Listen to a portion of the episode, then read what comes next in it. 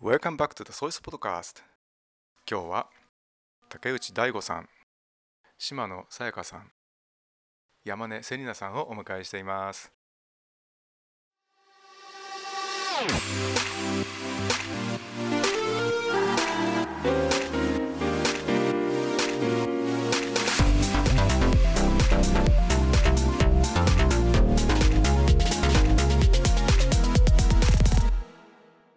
にちはこんにちは、9年2組の竹内大吾です。こんにちは、9年3組の島野さやかです。こんにちは、9年4組山根セリナです。皆さんはセーバーズアスレティックアボードで賞を受賞されましたおめでとうございますありがとうございます。さてセーバーズって何ですか？部活です。えバスケ、サッカー、ソフトボール、バレーボール、バドミントン、卓球とか水泳とかいろいろな種目がシーズンで変わる部活です。このセーバーズでどんな活躍をしたんですか？えー僕はアウトスタンディングアスリートの賞をもらいました。どうしてそれをどうするとそれがもらえるの？えー僕の場合は4つの部活、サッ野球、バスケ、サッカー、バレーで、え4つの種目で全て A チームで大会に出場できたからもらえました。私もアウトスタンディングアスリートの賞をもらってえ待って私は、えっと、バレーボールで A チームでキャプテンと MVP でサッカーで A チームキャプテンと MVP でソフトボールで A チームキャプテンをしてこの賞をもらいました。えっと、私は2人とは違うオールイヤーラウンドアスリートってやつで、なんか 4, 4つの種目全部 A チームだったからもらいました。それらの賞はトーナメントでいい結果を出したとか高い技術があるというだけではなくてリーダーシップであったり頑張り抜く力がある総合的に判定されて受賞者が選ばれるわけですよねはい。多分。いや多分じゃなくて絶対そうなんですけど、うん、あのじゃあこのね2022年2023年のこのシーズンで皆さんそれぞれ達成したことは何ですか？一応野球とバスケとバレーは WJ は優勝できてサッカーだけは準優勝でしたあフットサル。あでサッカーのフットサルっていう競技もあったんですけどその大会では一応優勝はできました。えっと、女子はバスケは入ってないんであれなんですけどそれ以外の種目は、えっと、ソフトボールは3位やったけどサッカーとバレーボールとバスバスケも2位でした。でまあ一応私が勝手に目標にしてたあれなんですけどソフトボールの時にあの私ソフトボール全然下手くそなんですけどなんかキャプテンなってあの絶対な最後にみんなが楽しかったって絶対言わせるよって最初最初っていうか途中らへんに言っててで結構みんな楽しかったって言ってたんでそれは達成できたかなと思います。なんかもうほぼさやかと一緒なんで言うことないんですけどあの1年間通してやっぱ4つの種目やっていく中で最初の頃に比べて絶対チームワークも上がったしなんかみんなが仲良くなれたかなって思います。SIS のスポーツはシーズン制であったりして他の学校とはちょっと違うところがありますよねどんな良い点があるでしょうか？シーズンごとにスポーツが変わるのはやっぱり僕の場合だと4つのスポーツでまあいろいろな経験ができたりしてまあ野球とかバスケって全く全然違うスポーツじゃないですか。でそのそれらを経験できたのは本当に貴重だと思います。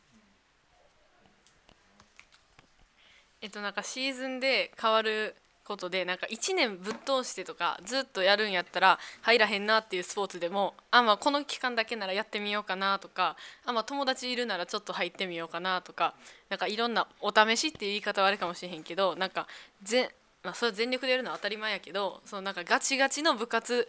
ではななんか緊緊張とかちょっとできひんけどみたいなこの期間だけなんやったらできるみたいなとかいろいろ楽しめる感じがあっていいと思います。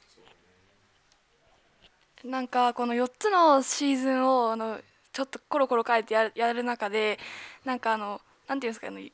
つい五角形のグラフの普通の中学校だったら一つ部分しかズバッてぬ抜け抜けないんですよあのそうクモノスグラフで1個しか突き抜けるのがないんですけど今回のシーズンでそういうのを4つやることによって全部均等に均一になんかあの力を伸ばせると思います。人間関係はどうですか？普通の授業だと1個下の子たちとかとは全く話したりする機会とかないんですけど、まあ、セーバーズは MS とハイスクールに分かれててその僕は MS の中で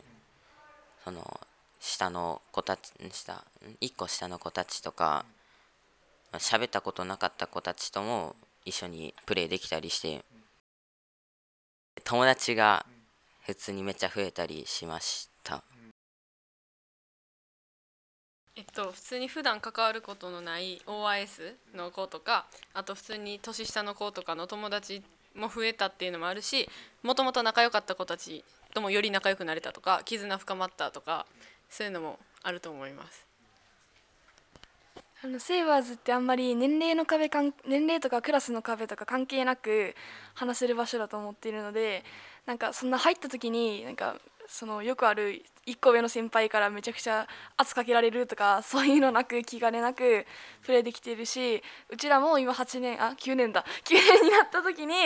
あ7年とか8年の子にそうやってララフに接しているのでまあ人間関係はあんまり困らないんじゃないかなって思います。このシーズンの一番の思い出は何でしょうか？えっと、うちの一番の思い出は多分一番最初にあった大会のバレーボールの WJ で多分あれが自分の人生の中で一番泣いた試合であの自分の怪我とかミスもあったけどなんかちあのバレーボールって本当に1個のミスがすぐ点につながっちゃうし決勝とかマジで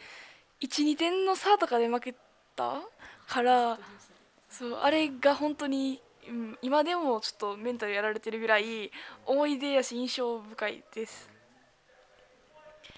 えっと思い出っていうか全体的になんですけど私がそもそもなんかスポーツになるとめっちゃ口悪くなるっていうか 強く言っちゃうあれがあってそのなんか試合の時とかも結構強く言っちゃったりしたんですけどそのバレーボールとかの時は特にみんなめっちゃ気持ち入れて頑張ってたんでもう全員がなんか一丸となってそのみんな勝つぞっていう気持ちがほんまに強かったんで、まあ、負けちゃったんですけどそこのあの記憶記憶？っていうかその試合のあれ印象は一番バレーボールが強いかなと思います。